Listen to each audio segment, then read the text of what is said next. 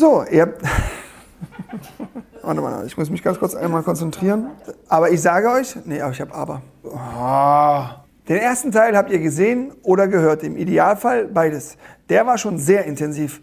Ich sage euch, im zweiten Teil geht es genauso weiter. Viel Spaß.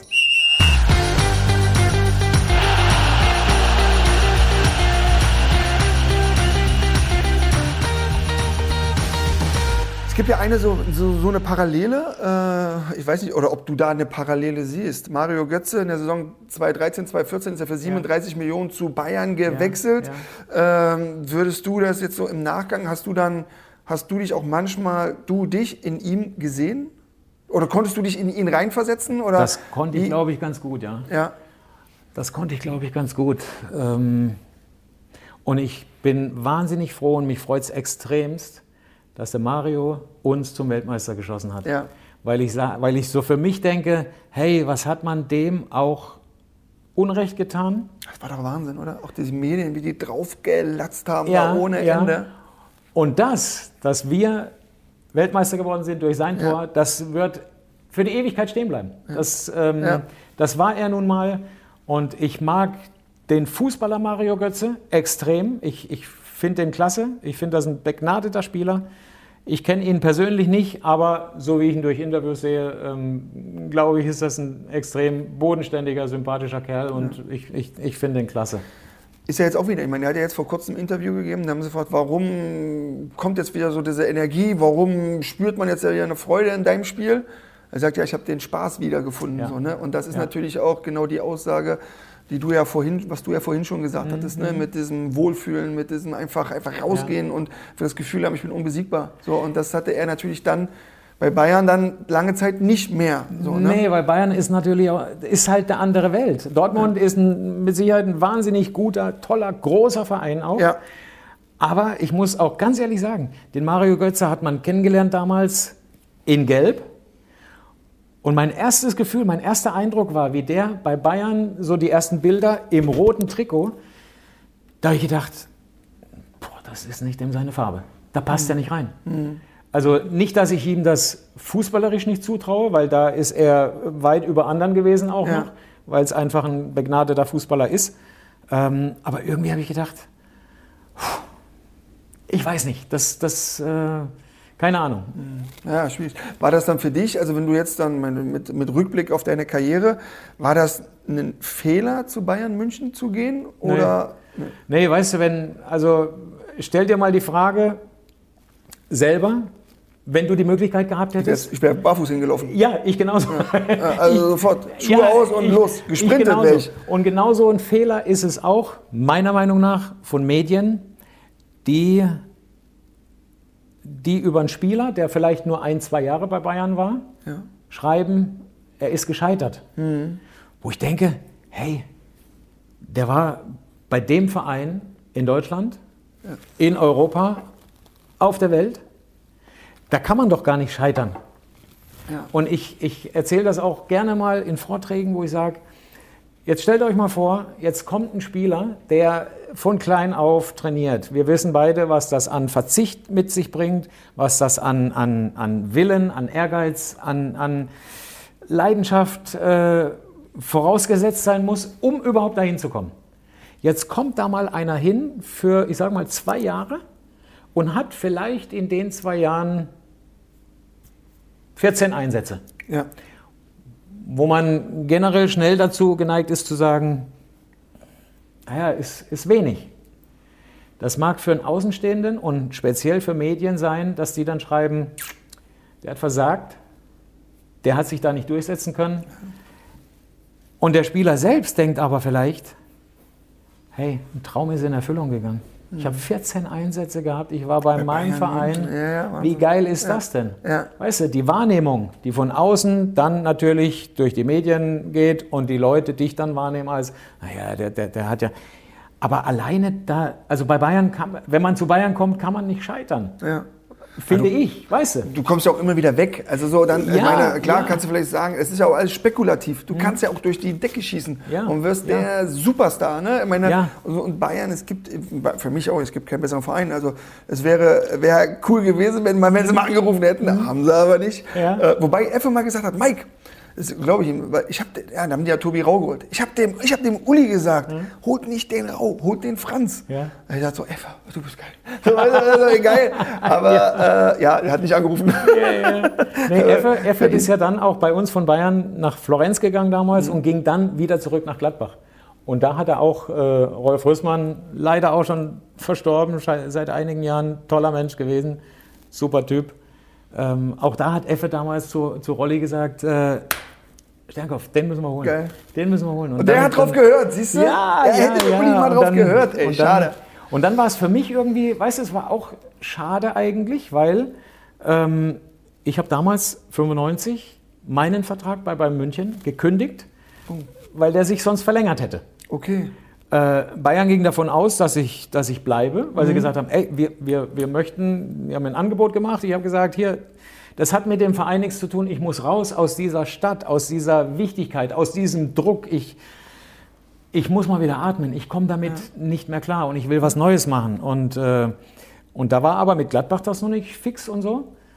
Und dann bin ich nach fünf Jahren auch noch gar nicht verabschiedet worden. Also beim letzten Spiel ein paar Spieler haben Blumensträuße gekriegt und, mhm. und, ein paar nette Worte und so. Und bei mir hieß es dann abends äh, auf der Abschlussfeier, äh, naja, der, der, bleibt ja auch noch. Ja. Ne? Und das tat ich dann aber nicht. Und, und Jahre später, wie ich meine erste Hüftoperation hatte, das war im Jahr 2002 oder so, ja, 2002, hat mich Mehmet abgeholt aus dem Krankenhaus. Ich bin in München operiert worden.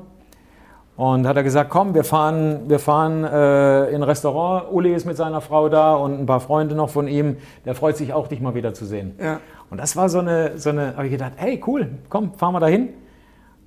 Und dann sagt Uli zu mir damals, dein größter Fehler in der Karriere war, dass du uns verlassen hast. Krass. Und war es auch für dich der größte, so im Nachgang, also war das der nee, größte Fehler? Nee, nee, weil ich habe dann zwar in dem Moment erstmal geschluckt und habe gesagt, Danke. Nehme ich mal als, als Kompliment hin. Ja. Ähm, und ich weiß ja, dass ich auch da hätte noch bleiben können. Ja. Sage ich, aber ich muss heutzutage eins sagen. Hätte ich 10, 12, 13, 14 Jahre bei Bayern München gespielt, ich hätte bestimmt nicht nur eine Meisterschaft dann, weil dann ja. kamen ja die erfolgreichen Jahre auch wieder. Ich hätte bestimmt wahnsinnig viele Titel gehabt. Fakt ist aber auch, ich wäre meine ganze Karriere immer nur erste Klasse geflogen, beste Hotels, besten Autos, was Gibt auch immer gefahren. Gibt Schlimmeres, ja. Aber ähm, ich glaube, es ist auch nicht einfach dann, mhm. wenn du als Fußballer dann aufhörst, ins normale Leben wieder zurückzufinden. Damit haben ja die meisten Probleme. Also jetzt mal ja. ganz ehrlich, aber das ist ja genau der Punkt. Ja, und ich habe zum Uli dann gesagt, Herr Hönes, pass auf, ähm, ich bereue es nicht, hm. weil ich bin mit Freiburg abgestiegen.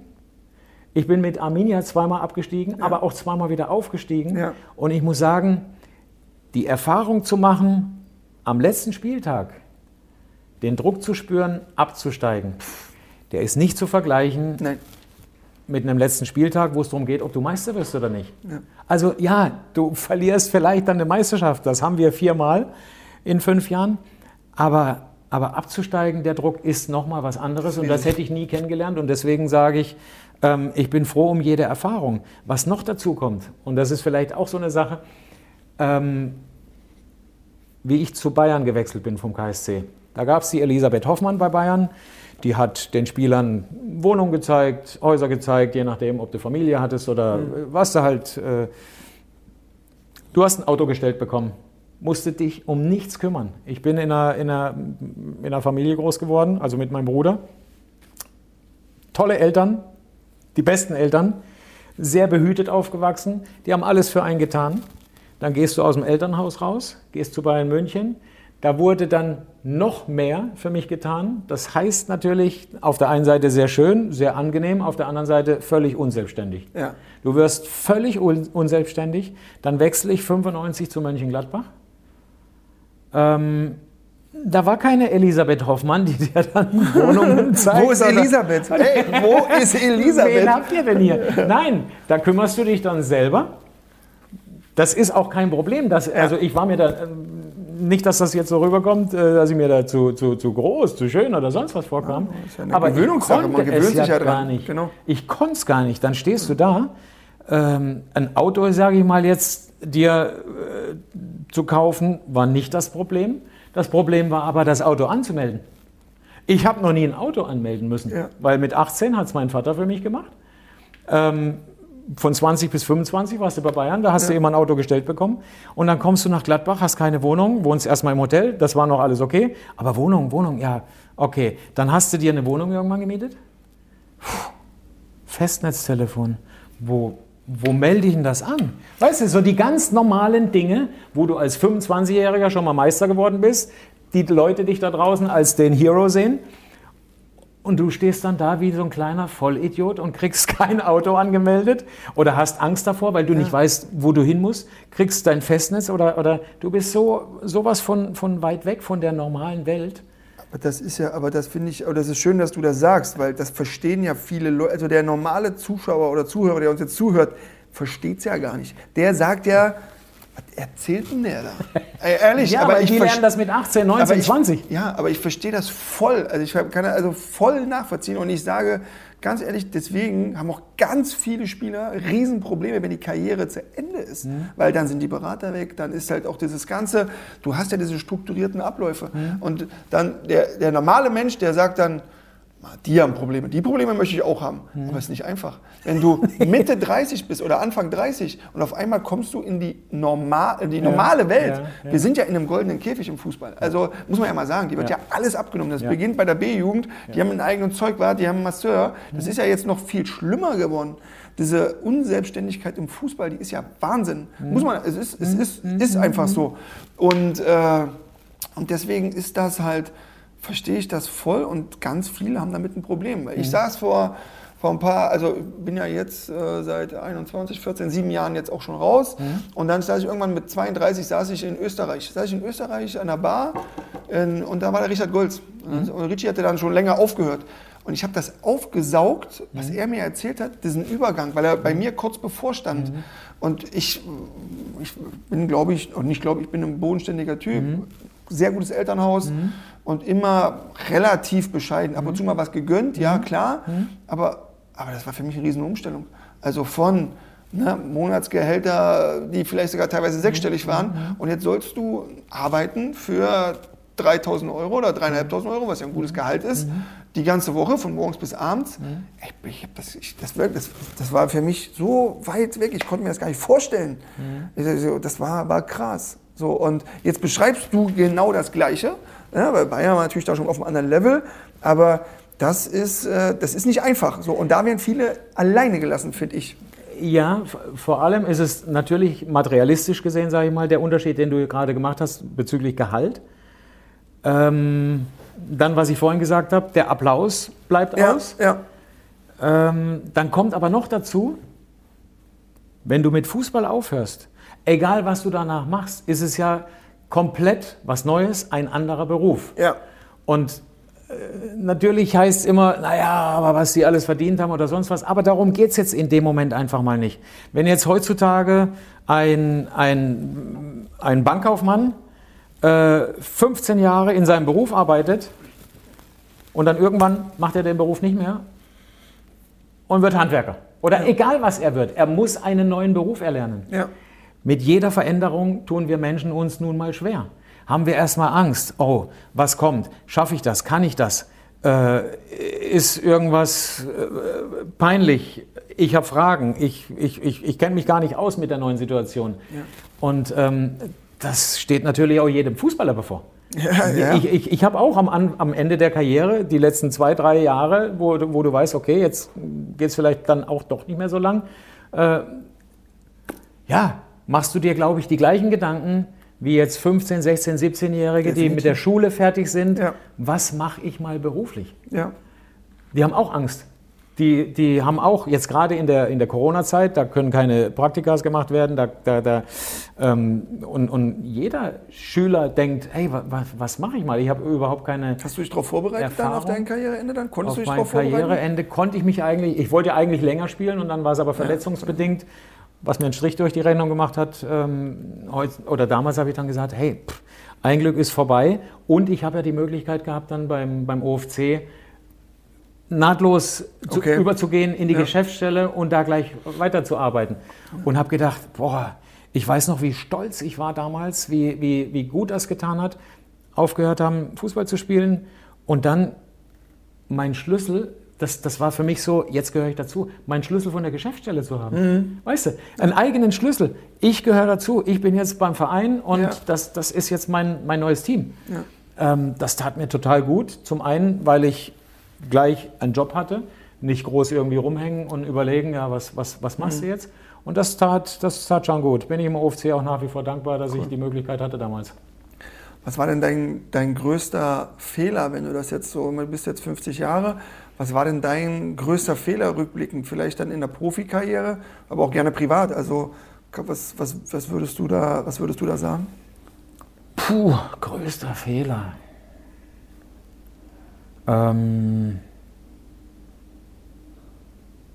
ich tue mich, ich tu mich schwer zu sagen, äh, dass es Fehler war. Es, es waren, ich, man wird's, vielleicht wäre es besser ausgedrückt, was war deine größte Erfahrung, die du gesammelt hast? So rum, ja. Weil dann ist es nicht so ein Fehler, Negativ. sondern ähm, Erfahrung, die größte Erfahrung war natürlich damals vom KSC zu Bayern München zu wechseln. Okay.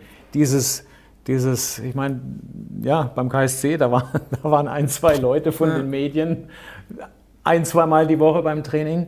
Nach München kommst du hin, da war jeden Tag, waren da drei Fernsehkameras, da waren fünf Tageszeitungen.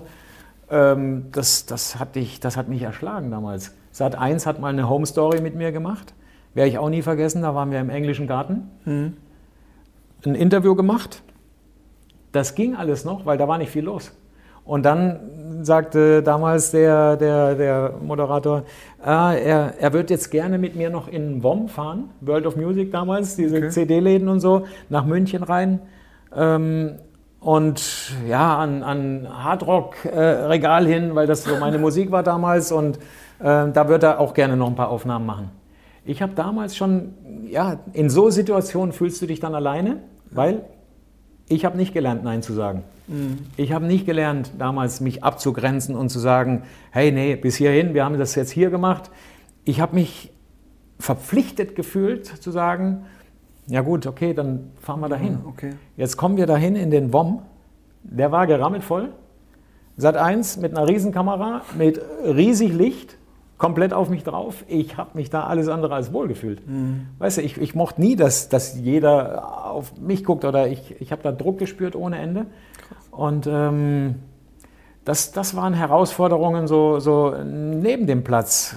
Ähm, aber, oder Fehler, pff, Fehler. Ich meine, natürlich, wenn wir jetzt mal, jetzt hatten wir gerade neulich den Fall, wie, wie der Spieler von, von Mönchengladbach, Thür, äh, Thüram, Thüram, ja.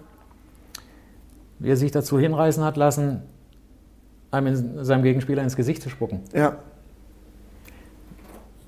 Ja, wir sagen alle, pff, das Hinterletzte. Wir denken an Frank Reichardt, wie er das bei Völler gemacht hat damals. Ähm,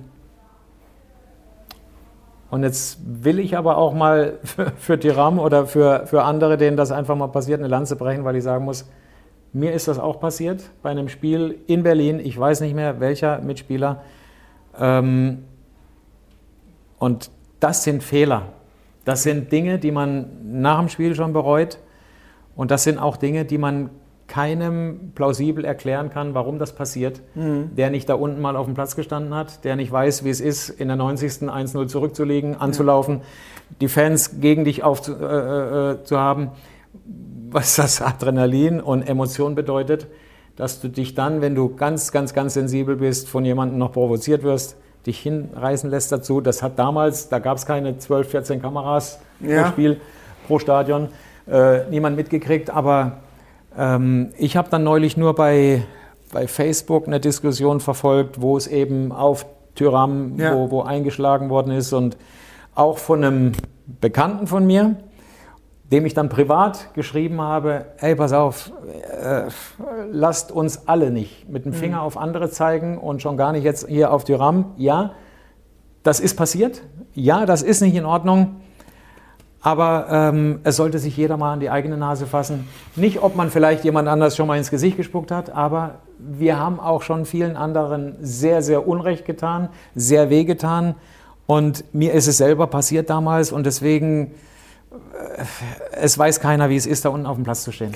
Das können, nee, das kann halt keiner. Klar, also wir entschuldigen das ja nicht. Also du sagst ja jetzt nicht, ey, ja. das ist, ist, doch okay, jetzt jemanden ja. auch Genau, ne? entschuldigen nicht, Machst aber ich nicht, sage, es kann jedem von uns passieren. Ja, weil es sind halt außergewöhnliche Situationen, so wie du sagst. Wenn ich mich manchmal gesehen habe, auch sage, oh mein Gott, ey, was mache ich, das habe ich denn da gemacht, ey. Da habe ich mir gedacht, so, oh mein, das ist ja, der ist ja voll gestört. So. Aber das war ich. So, ja, ne? Und ja.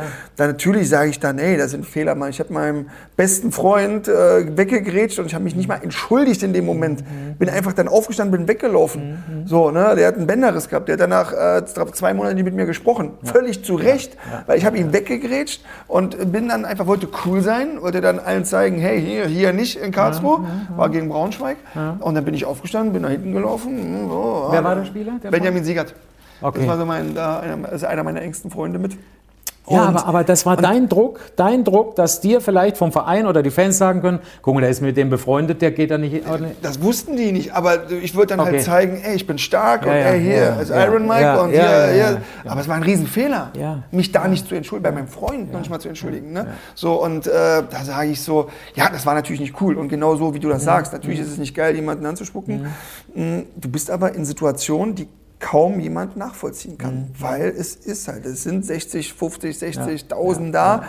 und das ist halt, äh, da brauchst du auch mentale, brutal mentale Stärke. Ja, ähm, ja dann können wir dieses Thema Fehler, das, das ist spannend, mhm. also können wir mhm. aber auch dann, ich habe noch zwei kurze Entscheidungsfragen dazu. Mhm. mhm. Bist du jemand, der kurzfristig abhakt oder langfristig hadert mit Fehlern? Heutzutage, Gott sei Dank, kurzfristig abhakt. Schön. Ähm, früher früher habe ich lange gehadert. Mhm. Äh, hauptsächlich dann, was auf dem Platz passiert ist. Ich, ich weiß noch eine Situation, wo ich glaube, das war mit dem KSC noch. Da haben wir in Frankfurt gespielt. Ich bin alleine 30, 40 Meter durch den Konter, alleine auf Uli Stein zugelaufen und habe den, hab den nicht gemacht, habe das Tor nicht gemacht. Mhm.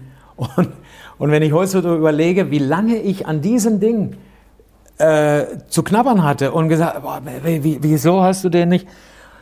Und da brauchst du eben in diesen jungen Jahren die mentale Stärke, am besten sowas, ey, direkt abhaken und ja. sagen, komm, die nächste Chance kommt. Und genauso ist es im Leben. Wenn irgendwas misslingt, abhaken, wir können es nicht ändern. Versuchen es beim nächsten Mal besser zu machen mehr können wir nicht tun. Ja, das ist eine sehr gute Einstellung. Also habe ich mir auch antrainiert, ja. habe ja dann auch seit, seit 2006 auch einen Mentalcoach dann gehabt, mhm. als ich dann 25 war. Und ich habe es mir also antrainiert. Also wirklich ja. so dann zu sagen, okay, Sachen, die passiert sind und die ich nicht ändern kann, ja. abhaken.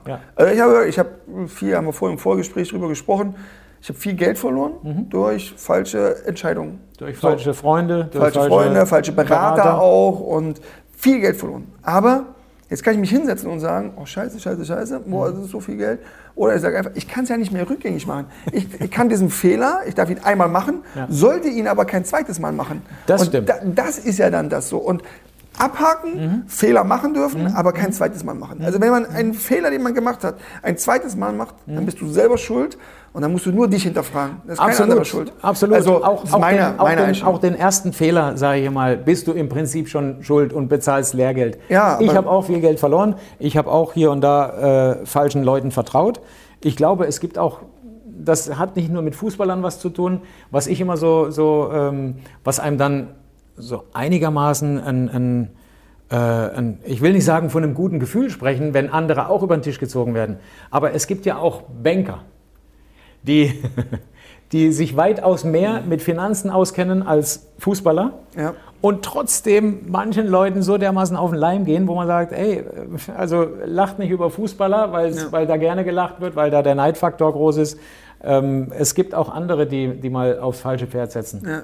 Aber, aber, das, passiert ähm, aber oft, das Schöne ist, ich, ich, ich, ja, ich muss heute auch sagen, hey, auch wenn man viel Geld verloren hat, es ist in Anführungsstrichen nur Geld. Ähm, Und das Geld ist ja nicht weg.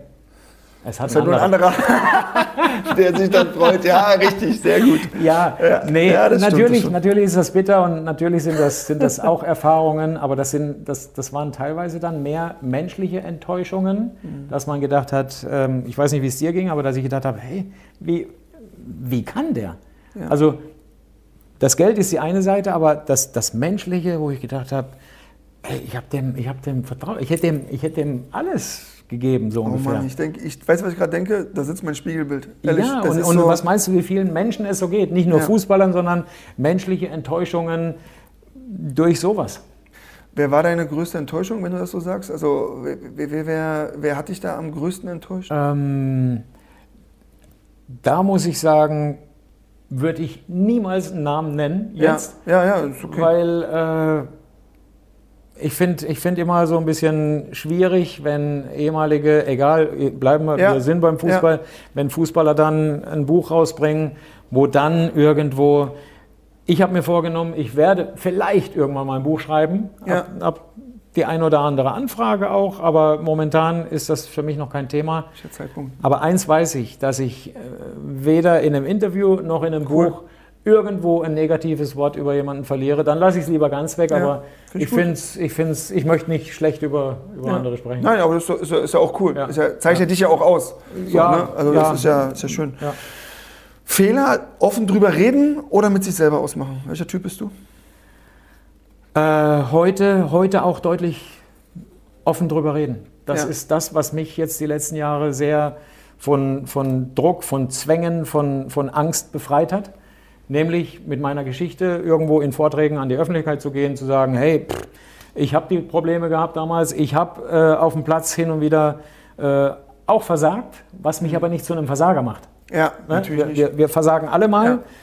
Ja. Ähm, und ich möchte den Leuten einfach sagen, hey, ihr glaubtet zwar, dass ich damals so der, der Hero und der Gladiator und die gehen da raus und die haben, die haben keine Gefühle oder sonst ja. was, das sind Maschinen. Nee, wir haben auch Angst. Und natürlich ja. habe ich auch Ängste gehabt, teilweise, wenn wir ins Stadion gefahren sind. Und ich wusste, boah, wichtiges Spiel. Äh, war immer so ein, so ein zweischneidiges Schwert. Du wolltest spielen, wenn du in der ersten Elf warst, du gedacht, boah, hoffentlich, hoffentlich der erste Ball, Zweikampf, hoffentlich passt das alles. Ähm, hast Druck gehabt ohne Ende. Wenn du nicht gespielt hast, warst du enttäuscht, hast aber nicht gleich den Druck gehabt. War auch irgendwie nicht auch schlecht. Ganz angenehm, ja. ja, ähm, dann war natürlich der Druck umso größer, wenn du, wenn du eingewechselt worden bist. Ja, Weil dann, ja. dann musste ja auch was passieren, dann warst du gefordert und also generell alles, alles nicht einfach. Ja, Michael, du hast gesagt, äh, gerade über Fehler dann äh, eher der Typ, dass du sagst, offen reden als mit sich selber ausmachen. Jetzt mhm. dann heutzutage. Mhm. Aber du hast dann 2011 hast du auch offen gesprochen. Mhm. 2011, du warst bei Kickers Offenbach, du hast es jetzt im Gespräch schon äh, ein, zwei Mal angedeutet, dass du da auch lange gearbeitet hast mhm. und du hast dann zu einem Thema offen gesprochen, was ja in der Öffentlichkeit, wo ja zu dem Zeitpunkt auch noch eine gewisse Scheu da war. Mhm. Du hast das Thema Burnout mhm. offen mhm. angesprochen. Wie, wie kam es denn dazu und wie hat sich denn das dann ergeben? Also ähm, das, ja, das ist jetzt zehn Jahre her.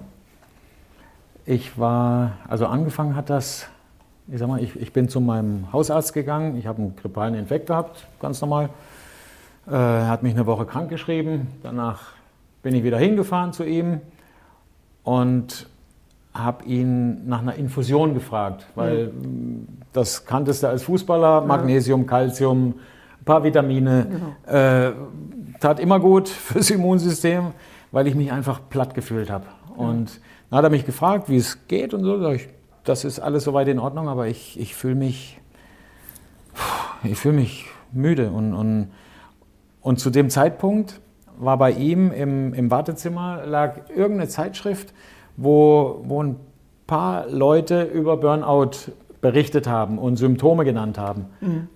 Und ich saß im, im Wartezimmer und habe das, hab das durchgelesen, habe gedacht, das bin ich, eins zu eins. So wie du vorhin sagst, hey, ja. das, ich, ich, sehe einen ja. Spiegel oder, da habe ich gedacht, alles, alles, alles genau so fühle ich mich. Kein Antrieb, kein, äh, äh keine Motivation, nix, nicht mehr aufnahmebereit, nichts mehr äh, hören wollen und ähm, na, und dann dann hat er mich, dann, dann habe ich gesagt, also von dem ist alles okay, aber ich fühle mich platt. Und dann sagt er zu mir,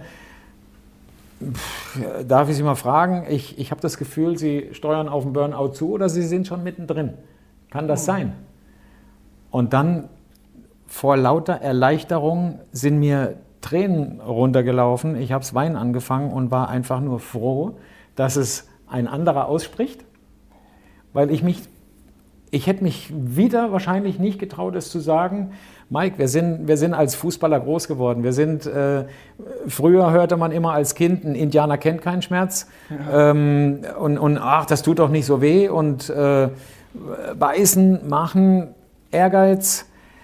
Dann noch als Mann in einer, in einer Fußballwelt, ich kenne es nicht, dass da jemand über Schwächen spricht.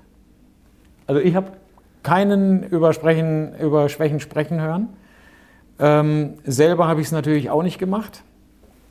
Und oftmals hätte ich damals schon nach dem Spiel, wenn du interviewt wirst und gefragt wirst, Mensch, äh, Herr Schenkow, warum ist es heute, warum war das heute nichts, Leistung war nicht gut und da hätte ich eigentlich schon öfter sagen müssen. Wissen Sie, ich bin im Bus schon gesessen, ich war klitschnass geschwitzt vor Anspannung, vor Angst, dass ich heute auf dem Platz versage. Ich habe Angst gehabt und das, das, hat so? mir die Beine gelähmt. Das war so. war so. Und wenn das nicht gleich von Anfang an, deswegen habe ich vorhin gesagt, der erste Pass, der erste Zweikampf, wenn der nicht gleich ja. losging, gut, dann hatte ich schon ein Problem, irgendwie so ins Spiel reinzufinden. Mhm. Dann draußen die Zuschauer beim verlorenen Zweikampf, oh, oder Fehlpass, oder weißt ja, ja wie, wie es dann ist. Dann, dann war bei mir schon, äh, waren keine guten Vorzeichen. Ja, ja. Und ja, dann, dann war ich beim Arzt und dann, dann habe ich gesagt, boah, was bin ich froh, was bin ich froh, dass Sie es ansprechen. Ähm, ich kann nicht mehr. Ich kann einfach nicht mehr. Und dann hat er, wie es dazu kam, das hat natürlich auch immer mehrere Gründe. Zum einen habe ich aufgehört aufgrund einer Hüftverletzung. Mhm. Ich habe dann acht Jahre, zehn Jahre bis ein Jahr zuvor, ich habe 2010 eine künstliche Hüfte gekriegt, ähm, habe da jahrelang Schmerzen gehabt, was einen zermürbt. Glaube ich. Ja. Ähm, dann im Job Stress, Druck, den ich mir aber auch wiederum selber gemacht habe. Private Probleme kamen dazu, ähm, Trennung, als unser Sohn damals sechs war. Also da, da brach alles zusammen dann letztendlich. Ja.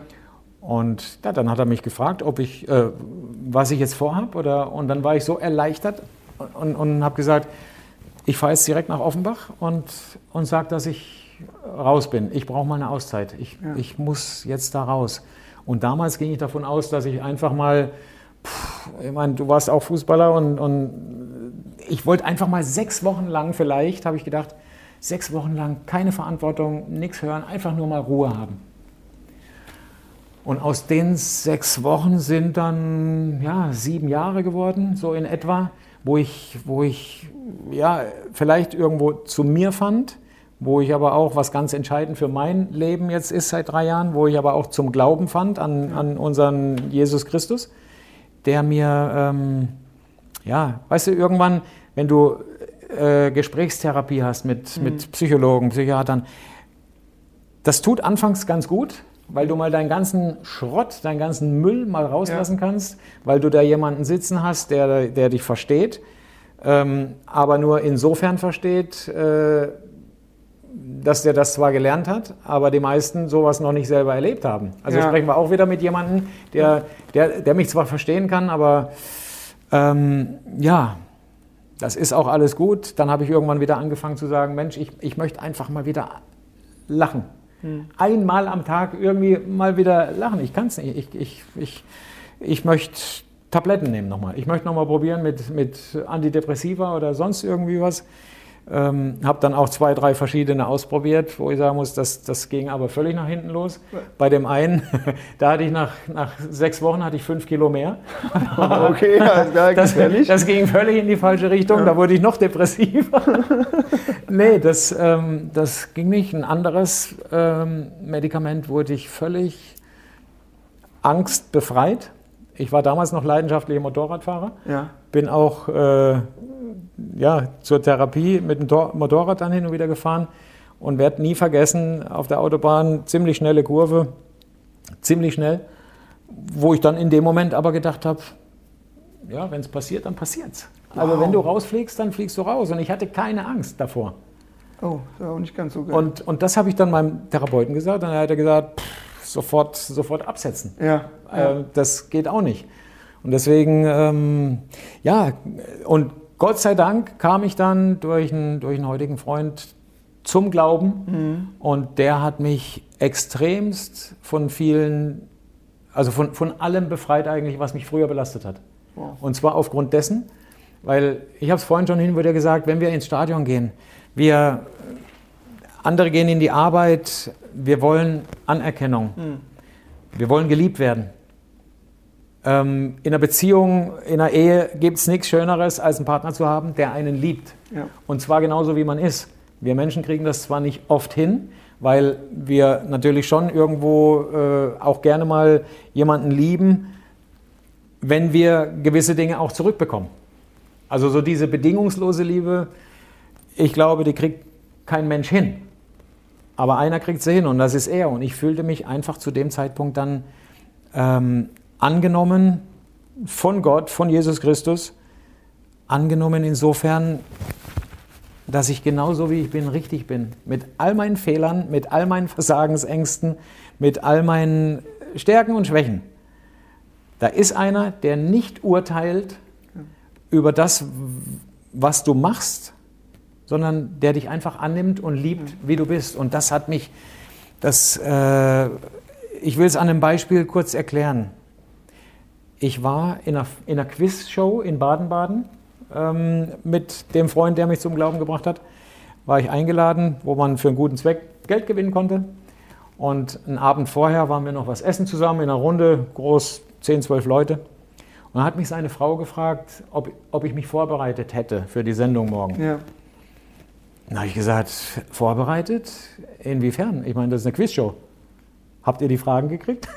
ist da an mir was vorbeigegangen oder, oder habe ich da was verpasst? Oder ja, nee, aber, aber die haben uns doch so einen Link geschickt von den vorherigen Sendungen, dass mhm. du weißt, wie das. Sage ich ja, aber da kommen die Fragen von morgen auch nicht drin vor. Also ich glaube nicht, dass ich mich vorbereiten kann. Und dann sagt sie zu mir, ja, was machst du denn jetzt aber, wenn du morgen da drin stehst und du weißt nichts? Und dann sage ich, hey, Sandy, genau das ist jetzt der Punkt. Früher bin ich ins Stadion gefahren, im Bus gesessen, Angst gehabt ja. vor dem Versagen, weil ich nicht wusste, was passiert da zwei Stunden später auf dem Platz. Ähm, und heute gehe ich morgen in die Sendung rein und ich sage dir eins, wenn ich da drin stehe und ich weiß nichts, aber eins weiß ich, der da oben liebt mich trotzdem. Ja. Und deswegen interessiert es mich nicht mehr heutzutage. Ich bin nicht mehr abhängig von Meinungen anderer. Und die können dann auch denken, guck mal, der darbige Fußballer. Ja. Das interessiert mich nicht mehr. Das gibt mir nicht mehr meinen Wert. Ich bin wertvoll, weil er mich liebt und weil er mich so geschaffen hat, wie ich bin. Und, und das Schöne an dieser Sache ist, ich kann da morgen drinstehen und jede Frage wissen, dann liebt er mich auch nicht mehr. Das ist ja, das ist ja total spannend weil das sind ja jetzt, du sagst, seit drei Jahren bist du sozusagen in dem Glauben, mhm. glaubst du, ne? Mhm. Das ist ja auch, so wie du das jetzt schilderst, ist ja auch wiederum ein Prozess. Wenn man halt, wenn du sagst vorhin, du warst halt früher jemand, der sich halt viel über Fehlergedanken gemacht mhm. hat und der das auch mit sich verarbeitet mhm. hat, dann ist es natürlich schon eine heftige Wandlung, dann jetzt dann zu sagen, und ich, ich nehme dir das auch zu 100 Prozent mhm. ab, weil du strahlst das auch aus, mhm. Dass, du, dass du auch wirklich so handelst. Ähm, wie kam das dann zustande? Ich meine, ich frage, weil ich vorhin hatte ich dir gesagt, ich hatte dann mh, hm, seit 2006, also ich hatte 15 Jahre so einen mhm. Mentalcoach, Persönlichkeitscoach, mhm. wie man das auch nennen möchte. Und das war für mich ein total langer Prozess, dann so genauso zu denken wie du, weil ich kann von mir behaupten, dass ich ähnlich, ich bin ähnlich, mir ist es egal, ob der das sagt oder das sagt, ist mir wirklich ist mir scheißegal, weil am Ende ich muss mit mir im Reinen sein. So, ich muss, ich möchte mein Leben genießen, so, ne? Und das war aber, das war ein langer Prozess. Wie, wie ist das dann, wie hat sich das dann geschärft bei dir? Wie ist das dann entstanden? Wie ist das zustande gekommen, dass du genau diese Überzeugung auch lebst? Weil mhm. das eine ist sagen, das mhm. andere ist aber machen. Mhm. Ähm, Ich versuche natürlich, ich versuche so gut es geht, für mich und meine Mitmenschen zu leben. Also wenn ich jetzt vorhin zum Beispiel gesagt habe, ich würde jetzt niemals mehr in der Öffentlichkeit schlecht über jemanden sprechen. Ja. Natürlich haben wir viele Leute kennengelernt, wie jeder andere auch, der uns mal im Leben enttäuscht hat oder sonst was. Das sind meine Erfahrungen, worüber ich froh und dankbar bin. Mhm. Ähm, aber ich finde es, also für mich steht es mir nicht zu, jetzt öffentlich zu sagen, hey, das war äh, ein, ein, egal was. Ähm, finde ich nicht gut und möchte einfach äh, mit einem guten Beispiel vorangehen. Auch wenn, äh, auch wenn natürlich trotzdem ich heutzutage bestimmt noch auch Menschen enttäusche. Mhm. Das mache ich aber nicht bewusst oder sonst wie, sondern das, das passiert und dafür sind wir alles nur Menschen. Ähm, ja, bei mir hat sich einfach wahnsinnig viel geändert dadurch, dass ich nicht mehr ähm, von den Meinungen anderer abhängig bin dass ich sage, hey, ich, ich, muss, ich muss mit mir und mit ihm da oben im Rhein sein ähm, und dann, dann reicht das. Und das hat mir, wie gesagt, Ängste genommen. Das hat mir Mut gegeben, heutzutage zum Beispiel in meinen Vorträgen darüber zu sprechen, hey, ähm, ich habe angefangen durch meine Hüftverletzung damals, nach dem Fußball äh, habe ich irgendwann mal an einem Joint gezogen und habe gedacht, ich habe keine Schmerzen mehr. Ich habe keine Schmerzen mehr. Ja. Und du weißt, wie es ist, wenn man körperlich durch, durch Verletzungen oder sonst was Schmerzen hat. Und man ist mal kurz schmerzfrei, ja. weil man an so einem Ding gezogen hat. Dann willst du öfter schmerzfrei sein. Mhm. Und öfter hieß damals für mich noch drei, viermal im Jahr mal so ein Ding geraucht. Ja. Die Abstände wurden aber kürzer. Und dann habe ich das auch äh, ja, ein paar Jahre regelmäßig gemacht und später auch täglich. Krass, auch schon Sucht dann fast, oder? Das war schon, ja. Und, und dann hatte ich natürlich auch die Problematik, dass ich sage, äh, ich hätte schon gerne aufgehört. Mhm. Aber ich habe Angst davor gehabt, es zu versuchen, weil ich gedacht habe, das, das kriegst du eh nicht hin. Also das ist so eine Gewohnheit und auch eine Sucht, das kriegst du eh nicht hin. Und dann kam ich zum Glauben am 26. April 2018. Mhm. Und äh, irgendwann sagte ein Freund dann zu mir, hey, komm jetzt, jetzt lass, lass doch den Scheiß weg und das bringt nichts. Und dann habe ich gesagt, weißt du was, ich habe noch so ein bisschen was daheim und wenn das aufgeraucht ist, ich besorge mir nichts mehr Neues. Ja. Und ähm, es muss auch alles irgendwo zu seiner Zeit sein und den Zeitpunkt musst du bestimmen oder, der, der oder du, du kriegst, also so war es bei mir. Ich habe dann gedacht, so, und dann hörst du auf. Und jemand, der schon mal geraucht hat oder auch gekifft hat und da süchtig war oder gewohnheitsmäßig, der weiß, wie schwer das ist. Mhm. Und ich muss bis zum heutigen Tag sagen, ich hatte nicht einmal auch nur Angst, dass ich da wieder hingreife oder dass ich da so ein Ding drehe oder sonst was. Und ich hatte auch Stresssituationen. Aber ich bin überzeugt, er gibt mir die Kraft, er gibt mir ähm, das, was ich brauche, ohne auf so einen Mist zurückzugreifen. Stark, cool. Warst du vorher auch schon gläubig oder war das dann, kam das dann aus der, also weil ich bin, ich bin im, im Osten groß ja, geworden, ja. also ich habe ich hab dazu, ich, hatte, ich habe dazu leider noch, oder das heißt leider, ich habe dazu einfach keinen Bezug. Mhm. So, ne? Und deswegen, warst du vorher schon gläubig oder kam das dann von heute auf morgen? Ich will es mal so sagen, ich war nicht ungläubig. Ich bin, ich bin als Kleinkind ganz normal getauft, ich bin mit 14 konfirmiert worden. Ähm, aber trotzdem muss ich auch eins sagen, bei Bayern hatten wir dann mit Jorginho auch äh, einen Brasilianer, Nationalspieler, Spielführer gewesen, die, der sehr gläubig war. Es gab einen Bibelkreis dann auch, den er in Leverkusen schon hatte, in München hat er den gehabt. Und wir wussten, dass er gläubig ist, dass er an Gott glaubt und, und hat das auch gesagt. Und trotzdem war es so, dass man, dass, dass damals äh, ein Spieler von uns auf dem Weg ins Stadion mal im Bus saß mit einer Bibel in der Hand. Also es war nicht Jorginho, mhm. es war ein, ein deutscher Spieler, ähm, den wir dann irgendwo belächelt haben. Aber wir gesagt haben, oh, dreht er jetzt völlig ab oder was? Was, was will er jetzt mit einer Bibel? Oder weißt du, du hast dich, du weißt, wie es ist, Männersport, Bundesliga, ja. keine Schwächen zeigen. Sobald du dann da reinguckst in so eine Bibel, habe ich so gedacht, boah, nee, also das, das kann es ja das kann's nicht sein. Mhm. Deswegen heute weiß ich, was mir der Glauben bringt, was es mir, was es mir an Ängsten und allen negativen Scheiß genommen hat. Ähm, wird aber auch jedem, der jetzt sagt, du, habe ich nichts mit zu tun. Also ich muss davon keinen überzeugen. Ich kann einfach nur, was ich machen möchte, ist durch meine Erfahrung berichten. Und was dann die Leute daraus machen, ist genau ihr Ding. Weil ich weiß, wenn damals Jorginho zu mir gesagt hätte, hey, hier hast du eine Bibel, komm, komm doch mal zu meinem Bibelkreis oder was, ich hätte es nicht angenommen. der Zeitpunkt Und ich glaube, gewesen, ja. der Zeitpunkt, auch der ist uns irgendwo allen vorgegeben. Er, er, er macht das schon richtig. Ist ein bisschen spekulativ, aber mhm. hätte dir das damals äh, geholfen, wenn du damals schon mehr in diesem am Glauben, wenn das schon an deiner Seite gewesen wäre, zu der damaligen Zeit? Also gerade als... Ist spekulativ, ich kann es auch nicht sagen. Ich, ich, ich sage dann aber ganz gerne, hey, ich gehörte ja auch zu den Spielern, die gerne mal für die eigene Mannschaft äh, versucht haben, Elfmeter rauszuholen. Ja. Vielleicht hätte ich da schon Gewissensbisse gekriegt, das dann, das dann zu machen. Ähm, also ich, ich bin überzeugt, dass es mir geholfen hätte. Okay. Ja. ja. Aber ich bin genauso überzeugt, dass, es, dass ich ähm, 48 werden musste, dass ich den, den ersten Weg bis dahin ohne ihn gegangen bin, beziehungsweise mhm. Also ohne ihn im Herzen zu haben. Der war schon immer da, der war auch bestimmt für mich da. Ähm, aber ich glaube, er benutzt mich, diese Karriere gemacht zu haben, diese Tiefen durchgangen zu sein, ja. um jetzt einfach mir die Kraft zu geben, darüber zu berichten. Hey, vor drei Jahren, vor vier Jahren hätte ich, hätte ich, wenn da habe ich gedacht, hoffentlich kriegt das nie jemand raus, dass ich, dass ich mal gekifft habe. Ja.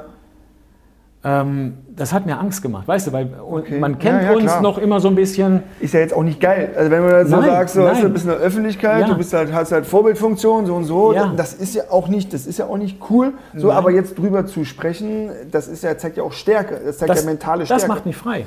Und ich weiß eins, mein Sohn war damals äh, zwölf, und wie ich mich dann selbstständig gemacht habe und habe gesagt, hey, ich glaube, das ist mein Ding, ich spreche über mein Leben, ich möchte Leute ermutigen, ich möchte sagen, wir sind alles nur Menschen, wir haben alle Stärken und Schwächen. Ähm, aber bevor ich damit rausgehe und in Vorträgen erzähle, wirklich die Hosen runterlasse, ja. mein Leben erzähle, so wie es war, mit Kifferei, mit, mit anderen Sünden, die wir alle haben, möchte ich, dass mein Sohn das von mir erfährt. Ja. Und dann sah, weil, weil eins ist auch klar, ich saß ja teilweise draußen abends dann, wenn er im Bett war schon und, und habe mir so ein, Ding, so ein Ding geraucht und hin und wieder kam der natürlich raus. Jetzt riecht er sowas und ich weiß, wie es ganz früher schon war, in der Schule oder sonst wo. Irgendwo hast du immer Leute dabei, die sowas schon in jungen Jahren mhm. rauchen.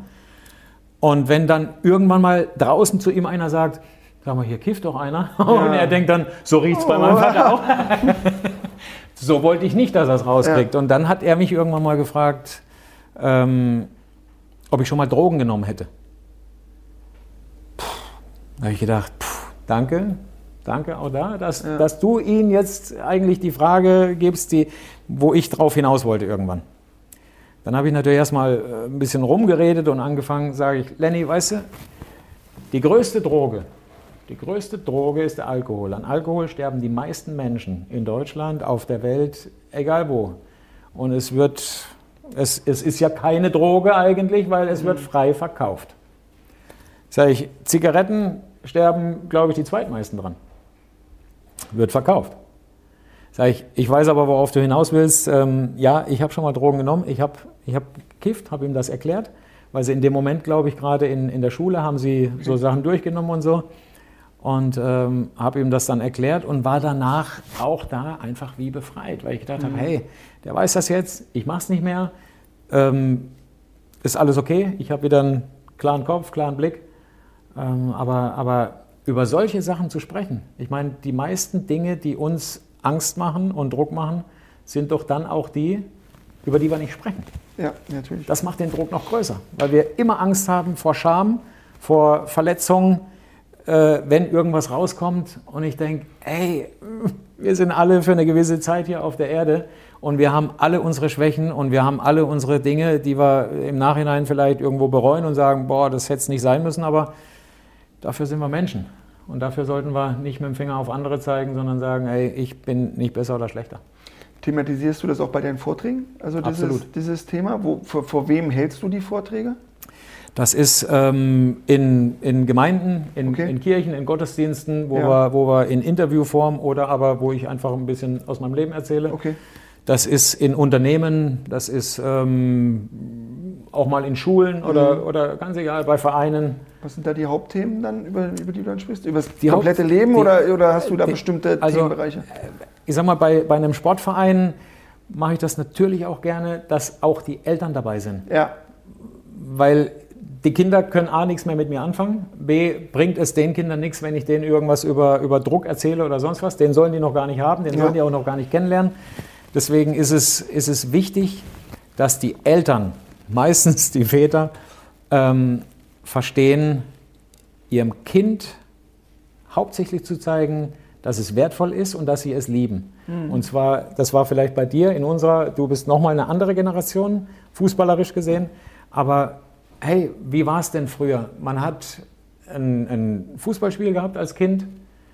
Es war immer geil, wenn du gewonnen hast. Ja. Und danach kam dann der Trainer, die Frau des Trainers, die Eltern, die eigenen, die anderen und haben uns gedrückt oder haben gesagt, ey, super und ach, wir lieben euch. Und ja. ja, das haben die aber nicht gemacht, wenn wir verloren haben. Und dann kriegst du ja ganz schnell das Denken, wenn ich fleißig bin, wenn ich mich engagiere, wenn ich meine Leistung bringe, wenn ich gewinne, werde ich geliebt. Ja. Und das ist fatal. Weil dann rennst du dieser Anerkennung, von der ich vorhin gesprochen habe, ja. dieser Liebe, rennst du hinterher und du bist gezwungen, Leistung zu bringen, weil du geliebt werden willst. Falscher und, Ansatz. Und deswegen sage ich, eure Kinder, hey, mit Noten genauso. Wenn die, wenn die mit, einer, mit einer 1 nach Hause kommen, mit einer 2, wann brauchen wir denn Aufmunterung oder ja. Ermutigung? Nicht, wenn wir ein Spiel gewonnen haben, nicht, wenn wir mit einer guten Note nach Hause kommen. Wir brauchen sie dann, wenn wir auf den Boden legen, wenn wir nicht wissen, wie es weitergeht. Dann brauchen wir denjenigen, der für uns da ist. Den Ehepartner, die Eltern, den Freund, die Freundin, egal wen, die brauchen wir dann. Und deswegen, ja genau andersrum. und deswegen sage ich, wenn eure Kinder mit einer ja. 5 nach Hause kommen, dann, dann sagt ihnen, dass ihr sie liebt. Mhm. Und wenn sie ein Spiel verlieren, egal in welchem Sport oder sonst was, hey, dann sagt ihnen, dass er sie liebt, weil sonst kriegt ja. ein Kind ganz schnell den Dreh raus, ich werde nur dann geliebt, wenn ich erfolgreich bin. Und das ist ja nicht der Fall. Und ja. das gibt dir deinen Wert als Kind. Ja. Ich bin wertvoll, ich werde geliebt, unabhängig von der Leistung oder meinem Tun weil du sagst, diese, diese, diese, diese Liebe, die ist, ja, die, ist ja, die ist ja einfach wichtig. Mhm. Und äh, hattest du damals, als du das dann bekannt gegeben hast mit deinem Burnout, hattest du dann, wie hat dein Umfeld darauf reagiert? Hattest du Leute, die dich dann da, da unter, unter, unterstützt haben? Also wie, wie, wie war das? Ich meine, das ist ja, ist ja eine krasse Ausnahmesituation gewesen in deinem Leben. Wie, wie, wie war es für dein Umfeld? Mhm. Also zum, zum einen war es natürlich schön, äh, wie gesagt vorhin, ich habe mit meinen Eltern, wir haben insgesamt mit der Familie ein tolles Verhältnis. Mhm. Heißt nicht, dass es da nicht auch wie überall Streitereien gibt. Ähm, aber, aber wir sind füreinander da. Und das war natürlich dann auch schön für mich zu sehen, hey, das war, das war toll. Meine Eltern haben mich, haben mich zwei, dreimal besucht die Woche über in der Klinik. Ja. Ich war in, in Bühl, in der, in der Max-Grundig-Klinik damals für sechs Wochen. Das ist nicht weit von Karlsruhe. Und ähm, auch da ein, ein, Freund von mir, der Ronny Zeller, der war früher. Ja, ich auch, Ronny war auch da. Ja, ja, ja. Ronny äh, war Spielerberater, jahrzehntelang in der, in der Anfangszeit noch. Und Ronny habe ich damals angerufen, habe ihm das gesagt und dann hat er gesagt, pass auf, wenn du dich entscheidest, in eine Klinik zu gehen, ich kenne eine, ich war da selber auch schon, ähm, wir treffen uns an der Autobahn, ich fahre mit dir dahin, du bist nicht alleine und das werde ich dem Ronny auch nicht vergessen, das war ein feiner Zug. Es war echt toll. Und dann so kam ich, so kam ich da in die Klinik. Ähm, wie war die Frage jetzt? Ach ja, und dann, und dann war mir natürlich auch klar, weißt du, jetzt, jetzt hatte ich einen grippalen Infekt, war eine Woche ausgefallen in Offenbach. Jetzt bin ich aber nochmal raus und da wollte ich einfach nicht, dass irgendwie in den Medien spekuliert wird, was ja. hat der oder sonst wie was und habe dann von mir aus auch ähm, der Bildzeitung ein Interview gegeben und habe gesagt, hier, ich bin raus, ich, hab, ich kann nicht mehr. Hm dass das, dass das raus ist. Und dann war für mich auch, boah, das war auch eine Befreiung. Glaube ich dir. Weißt du, weil nicht, ja. nicht, nicht wieder diese äh, Spekulation und was hat der, ist der schwer erkrankt, hat. Egal, ich wollte es sagen und ähm, so war es dann. Ja. Ja, also danke wie gesagt, auch da für, dein, für deine Offenheit. Mhm. Was würdest du denn heute dem 18-jährigen Michael Sternkopf mitgeben, so abschließend? Ähm, ja, ich, ich glaube, also so wie es bei mir war, das A und O für mich war Selbstwert. Selbstwert zu wissen, dass man wertvoll ist, unabhängig davon, ob ich Leistung bringe. Mhm. Also sprich, wenn ich früher mal ein Spiel verloren hätte, muss ich wissen, okay, ich habe alles gegeben, mehr ging nicht, man kann nicht immer, immer Topleistungen bringen ähm, und trotzdem bin ich wertvoll und trotzdem möchte ich, dass mich Leute respektvoll behandeln und deswegen möchte ich auch Leute respektvoll behandeln. Und wenn ich um meinen eigenen Wert weiß, dass ich sage, hey, ich, ich, muss, nichts, ich muss nichts beweisen, um Anerkennung zu bekommen, um Liebe zu bekommen, um wertvoll mich zu fühlen. Jeder von uns ist wertvoll, weil wir alle aus einem bestimmten Grund hier auf der Erde sind, äh, den wir einfach zu erfüllen haben. Und das ähm, würde ich einem 18-Jährigen versuchen zu vermitteln, also mir dann sowieso, aber auch anderen, ja. dass man sagt, ähm, hey, gib dein Bestes, aber dein Wert hängt nicht davon ab, ob deine Ablöse dreieinhalb Millionen ist oder 180 Millionen. Ja. Das gibt dir nicht deinen Wert. Schön, also tolle, tolles Statement und äh, ich glaube, das kann auch jeder für sich dann mitnehmen und mhm. können halt auch dann die Eltern mitnehmen, um ja. es dann halt auch weiterzugeben. Das ja. ist ja dann auch wichtig, gerade in, den, in, dieser, in dieser Altersregion, wo man sich dann befindet. Schön, kommen wir da auch da zu unseren Abschlussfragen, mhm. Entscheidungsfragen. Mhm. Ähm, Rückschläge hilfreich oder total überflüssig? Ja, ich, ich glaube, dass wir alle schon mal Rückschläge hatten und in dem Moment wo der Rückschlag da ist, fühlen wir uns alle, sagen wir mal, beschissen oder nicht gut zumindest. Ähm, Im Nachhinein glaube ich aber, wenn wir uns alle nochmal so, äh, wenn wir alle drüber nachdenken, was hat uns im Leben am weitesten gebracht oder weitergebracht, dann sind es Rückschläge. Mhm. Also Rückschläge wie Niederlagen. Wenn wir früher ein Spiel gewonnen haben, ihr genauso, dann äh, war das schön, dann hat man das kurz genossen, dann wurde auch die Mannschaftssitzung war niemals so lang äh, weil es hieß, ja, man hat ja auch vieles richtig gemacht. Ähm, verbessern, glaube ich, tun wir Menschen uns alle nur durch Niederlagen und deswegen finde ich die wichtiger als, als Siege. Okay. Also sagst du hilfreich. Sehr hilfreich, ja. Sehr schön. Mentales Training, Schlüssel oder Schwachsinn? Auf jeden Fall ähm, zu empfehlen, weil also zum einen mit dem Kopf zu arbeiten ist immer gut ja. äh, neue Dinge zu lernen. Und mentales Training bedeutet für mich auch, am Selbstwert zu arbeiten. Ähm, ich jetzt durch meine Geschichte mit dem Glauben auf eine andere Schiene, aber das ist auf jeden Fall unterstützend. Früher, vor 30 Jahren, war das, war das überhaupt kein Thema. Da war es eher verpönt oder. Ja. Ähm, aber ich glaube heute einfach ähm, unabdingbar und, und sehr wichtig, ja. Äh, und, aber das ist aber genau, da will ich nochmal tiefer reingehen, weil das ist für mich so ein ganz wichtiges Thema. Äh, du hältst die Vorträge, wie, wie empfindest du da, also wie sind denn da die Feedbacks, wenn du dann auch über dieses Thema Glaube, aber auch mentale Stärke dann sprichst? Weil, ich meine, ich war jetzt, du warst bei Offenbach in einer mhm. leitenden Funktion, mhm. ich war jetzt viereinhalb Jahre in Magdeburg und wenn ich dann mit jungen Spielern zusammensaß, mhm. dann haben die mich manchmal angeguckt wie ein Auto und äh, was ist das, mentales Training, brauche ich nicht, mache ich mhm. alles mit mir selber aus. Mhm. Eigentlich auch die Fragen, die ich dir schon gestellt habe, mache ich mit mir aus. Familie, so und so.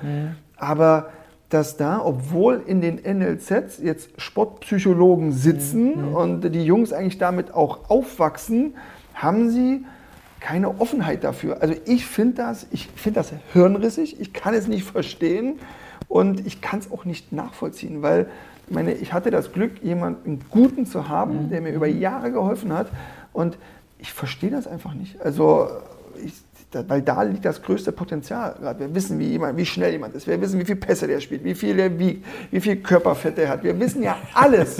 Der Spieler ist ja wirklich mittlerweile gläsern. Du hast aber gerade was gesagt. So gerade für den Kopf machen wir so gut wie gar nichts. Wenn ich die Jungs gefragt habe, was machst du für den Kopf?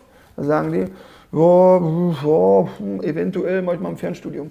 Also und das hat ja auch Ralf Rangnick gesagt, da liegt ja das größte Potenzial im Fußball, im Mental, im Kopfbereich. Mhm. Aber dass die Jungs keine Offenheit dafür haben, ich kann es nicht nachvollziehen. Kannst du es kannst verstehen? Kannst du es erklären? Ähm, ich kann es nachvollziehen, weil ich war früher wahrscheinlich auch nicht offen dafür. Mhm. Weißt du? Und wir können ja heute nicht von den Jungen erwarten, ja. Dinge erwarten, für die, vor denen wir uns früher verschlossen haben. Mhm. Ähm, und heute sagen, ja, Mensch, das, das kann doch nicht sein, dass ihr dafür nicht, hey, ähm, oftmals, wenn wir uns gegen was wehren oder gegen was aussprechen oder etwas nicht annehmen, ist das ja auch oftmals der Grund, weil wir Angst davor haben, weil es was Neues ist, weil wir uns vielleicht nicht trauen, weil der Mentaltrainer vielleicht Dinge fragt, für die ich mich schäme oder, oder da kommt irgendwas ans Licht, was ich nicht sagen will. Wenn ich ähm, mir aber dessen bewusst bin, dass ich äh, ein Mensch bin, wie jeder andere auch, dass ich ähm, eine, eine Stärke habe und wertvoll bin, dann kann ich auch über solche Sachen sprechen. Also ich hätte das aber vor, wie gesagt, vor drei Jahren auch niemals geglaubt, dass ich so offen zu wildfremden Menschen meine Geschichte erzählen ja. kann mit, mit äh, ich wollte gerade sagen, mit allen Auf und Abs, weil ich erzähle eher von den Ups. Also, ja. ähm, weil, weil ich da die beste Resonanz auch kriege, dass die Leute sagen, Mensch, völlig beeindruckt, weil wir, wir haben gedacht, da kommt jemand, der erzählt jetzt von irgendwelchen tollen Erfolgen oder oder sonst wie, aber es ist schön von jemandem so zu hören wie dir, den wir früher vielleicht wirklich irgendwo gerne spielen haben sehen oder ja. bewundert haben, äh, zu hören, dass auch diejenigen, die da rausgehen, Samstag für Samstag äh, Schwächen haben und auch da, darüber sprechen.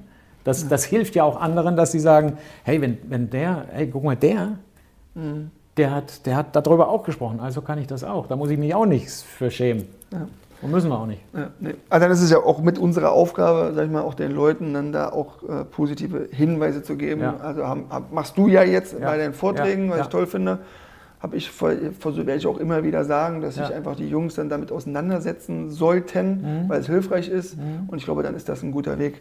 Ähm, Doppelzimmer, lieber mit Olli Kreuzer oder Rainer Schütterle?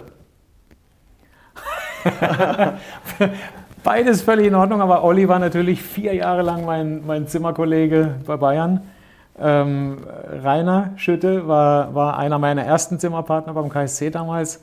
Ähm, ich, ich mag beide total, beide witzig und ähm, also wenn du mich so fragst, ein, ein Drei-Bettzimmer. Drei-Bettzimmer. Das nehmen wir, das nehmen wir. Aber wir haben sogar beide, haben wir noch hier. Also mal ganz kurz. Ach, Hi, Olli, Olli. Mein alter Spiel- und Sportkamerad langjähriger Weggefährte und Zimmerpartner beim KSC sowie beim FC Bayern.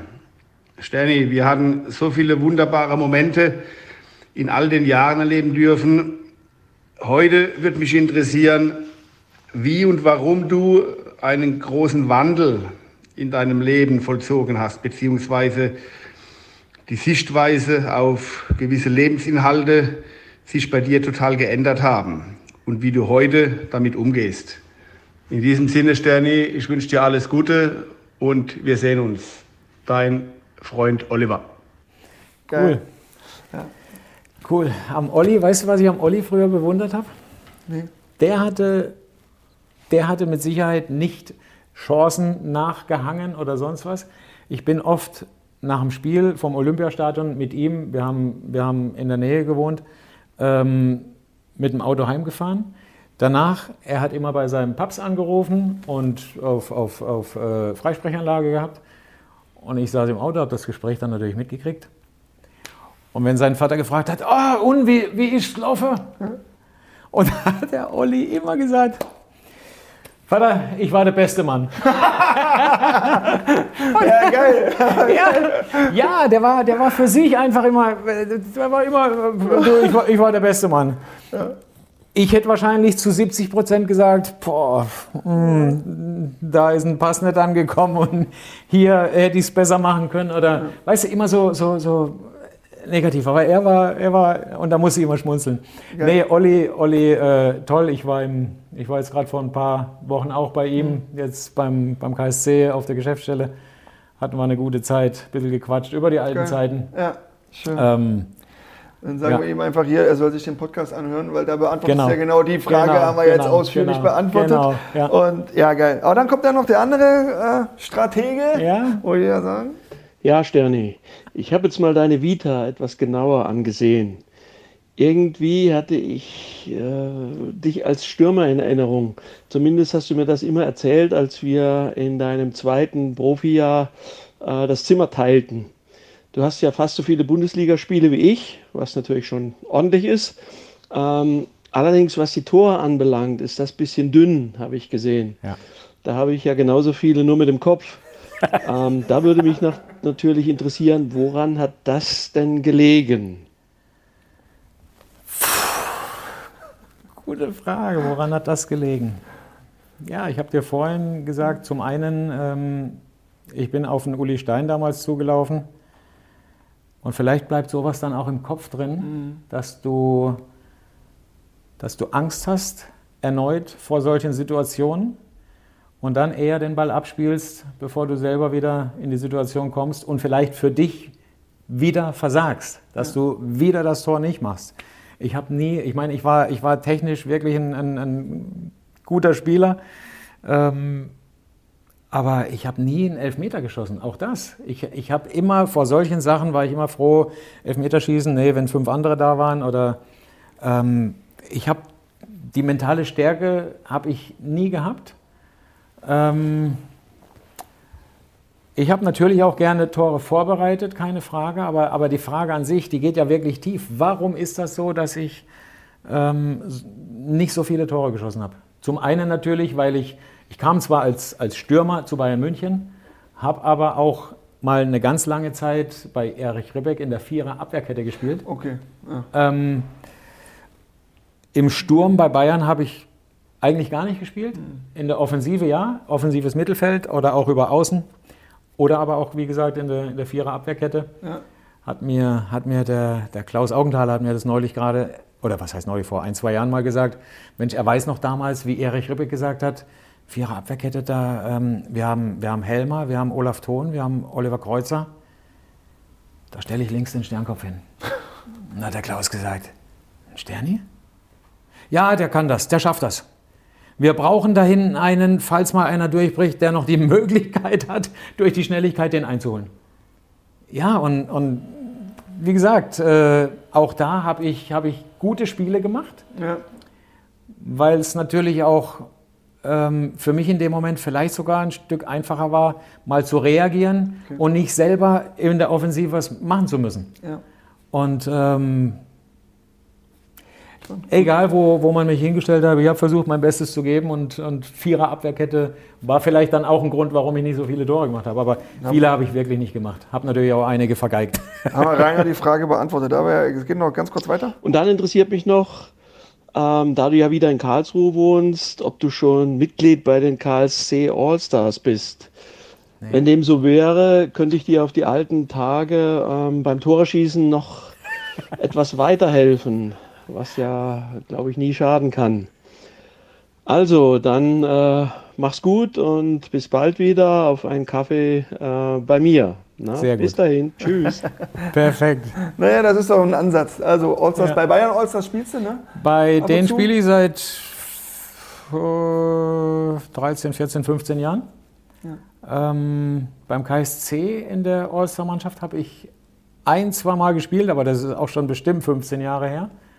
Und dann irgendwie hat sich's zerlaufen. Aber jetzt, hey, wo ich in Karlsruhe wohne, sehr gerne werde ich, ja, mich, werde ich mich drum kümmern. Sagen wir Schütte Bescheid. Ja. Nein, cool. Also wir sind, wir sind ja eigentlich so gut wie, wie durch. Zwei mhm. kleine Fragen nochmal ja. auch zum Persönlichen. Was steht auf deiner Bucketliste, To-Do-Liste eigentlich noch ganz oben? Was möchtest du noch machen? Puh, was möchte ich noch machen? Was ist so ein großer Wunsch von dir? Ähm, Du, im, im, im Prinzip habe ich, hab ich den, den Wunsch, äh, ich bin jetzt vor einem halben Jahr, wie gesagt, wieder nach Karlsruhe gezogen ja. mit meinem 15-jährigen Sohn. Ähm, und ob jetzt Mama oder Papa alleinerziehend, äh, glaube ich, weiß, wissen diejenigen, die das kennen, wie schwer das ist. Das ist äh, gerade im Pubertätsalter dann hin und wieder eine Herausforderung, wenn die Eltern anfangen blöd zu werden. ähm, du, ich will einfach, äh, ich, ich, ich möchte ein guter Papa sein, der, der ich glaube, ich bin. Ja. Ähm, und ich möchte, wie ich vorhin schon gesagt habe, meinen Mitmenschen irgendwo durch meine Vorträge, wo ich mich irgendwo so, das ist kein, kein das ist, das ist, glaube ich, eine Berufung, für mich, dass ich für Menschen da sein will, Ängste nehmen möchte, weil ich weiß, wie, wie toll es ist, ohne Angst durchs Leben gehen zu können ähm, und mit meiner Geschichte einfach ermutigen. Ähm, große, große Ziele, ja, ich möchte, ich möchte von Tag zu Tag durch meinen, an den ich glaube, da oben möchte ich ein besserer Mensch werden. Geil. Aber mhm. ich also du bist, ein, also so wie ich das jetzt wahrnehme, bist du ein, ein, guter Mensch, aber das ist ja auch ein großes Ziel, durch deine Vorträge da mhm. Leute zu mhm. begeistern. Mhm. Aber so alleine jetzt auch was diese, das sind jetzt drei Stunden fast, also das wird mhm. dir gelingen. Es wird dir definitiv, da bin ich mir sicher, dass dir das, dass dir das gelingt. Ja, ich finde das auch toll, dass du sagst, ja, aber du, du bist ja ein guter Mensch. Aber jetzt wissen wir auch beide, wir sind hier vor der Kamera und wir verkaufen uns immer alle ganz gut. Ja. Ich habe jetzt auch hier nicht gelogen, aber aber äh, ich habe neulich so einen, so einen guten Vortrag gehört, wo es heißt, ähm, wir, sind, wir sind der Mensch, der wir sind, wenn wir alleine sind. Mhm. Ne? Wenn keiner guckt, wenn keiner zuschaut, wenn es nicht darum geht irgendwie. Und, und ich möchte der Mensch nach außen auch sein, der ich auch bin, wenn ich alleine bin. Geil. Das ist stark. Das ist eigentlich ein perfektes Abschlusswort, aber ich habe eine Sprachnachricht noch bekommen. Die passt jetzt aber, ich wollte sie die ganze Zeit unterbringen. Ich ja. habe sie aber leider nicht untergebracht bekommen. Ja. Deswegen stelle ich sie noch, weil mich die Frage einfach interessiert. Ja. Pass auf. Servus, lieber Sterni, ich grüße dich. Hier ist der Christian Alder aus Kapstadt. Ähm, ich wollte dich eigentlich noch kurz fragen, kannst du dich noch daran erinnern, wie viele Parkplatzkarten du damals bezahlen musstest nach unseren Billardabenden? Und Jockel und Matze äh, und ich für dich dann äh, gesungen haben. Kannst du dich noch erinnern? Krass. Deswegen, und, und, diese Frage, ja, ich konnte sie nicht ja, wegfallen lassen. Deswegen ja, erstmal Parkplatzkarten. Was, muss, was, was war das? Was, was bedeutet das überhaupt? Ähm, und dann ist es gesungen. Also das interessiert wir mich haben, auch. Wir haben in der Runde Jockel Bode. Okay. Sagt ja. noch was? Ja, Jörg. Jörg ähm, und, und, privat noch, also ein, ein, anderer Freund damals in Bielefeld. Wir waren, wir waren ja, jede Woche einfach irgendwie mal Billard spielen. Hm und äh, haben dann halt vorher immer ausgemacht, das, das war krass. Ich, ich glaube, das war deswegen, haben wir um die Parkkarten gespielt. Also du musstest auf den Innenhof fahren, um parken zu können, okay. wo, wo du bezahlen musstest. Ja. Und ich meine mich daran erinnern zu können, dass, dass die Parkkosten äh, speziell da extrem hoch waren. Also unverhältnismäßig okay. gegenüber einem normalen Parkhaus, einer Parkuhr oder sonst was. Und wir haben, wir haben dann halt immer ähm, drum gespielt, um die Parkplatzkarten. Derjenige, der verliert, der bezahlt für alle die Parkkarten. Und damals, äh, die Jungs haben echt gut gespielt. Und da musste ich, glaube ich, öfter löhnen. Okay. Und gesungen, äh, gesungen, ja, ich, ich, ich, das, das kann ich jetzt gar nicht mehr sagen, müsste ich den Christian mal fragen. Wir fragen wir beim nächsten. Ähm, ja, aber Christian Alter, das ist auch interessant. Es ist schön, dass, er, dass ich ihn höre. Wir sind auf Facebook befreundet. Ja. Ich verfolge das da in, in Kapstadt. Toll, tolle, super, tolle, super. tolle, tolle Geschichte. Soziales Projekt ne? mit seiner Fußballschule ja, in Kapstadt, mega ja, für sozial schwache Kinder auch ja, überragend. Ja. Weißt du, und Christian war damals, wie ich bei Bielefeld war, kam gerade so zu uns in die Profimannschaft, war ein junger Spieler, hat dann äh, wahnsinnig gute Spiele mal gemacht, wie er, wie er reinkam in jungem Alter. Und ab einem gewissen Zeitpunkt äh, wurde er, ja, irgendwann kam er zu mir und sagt, Sterni, kannst du mir sagen, warum die Zeitung mich so schlecht beurteilt. Und da habe ich gesagt, weißt du Christian, du kamst auch mit einer gewissen Schonfrist. Äh, du warst jung, keiner kannte dich, jetzt bist du so ein bisschen dabei. Aber ein großer Unterschied ist, du bist jetzt seit einem Jahr Profi. Ich weiß nicht, mit was für einem Auto du vor einem Jahr gekommen bist. Mhm. Jetzt fährst du ein, ein Z1 oder was das? Nee, Z, Z, doch Z1 Cabrio, glaube ich. Gibt es ein BMW ich irgendwie? Kein Auto für, ne? Sag, da weißt du, du bist 19 Jahre alt. Ähm, jetzt stehen hier tagtäglich von den Medien äh, Journalisten, Schreiber, die für eine Tageszeitung arbeiten von dem einen überbrücken wir öfter mal auf dem Parkplatz im Winter sein Auto, weil, weil äh, ja, und jetzt sehen die dich mit 18, 19 Jahren mit so einem Auto hierher kommen.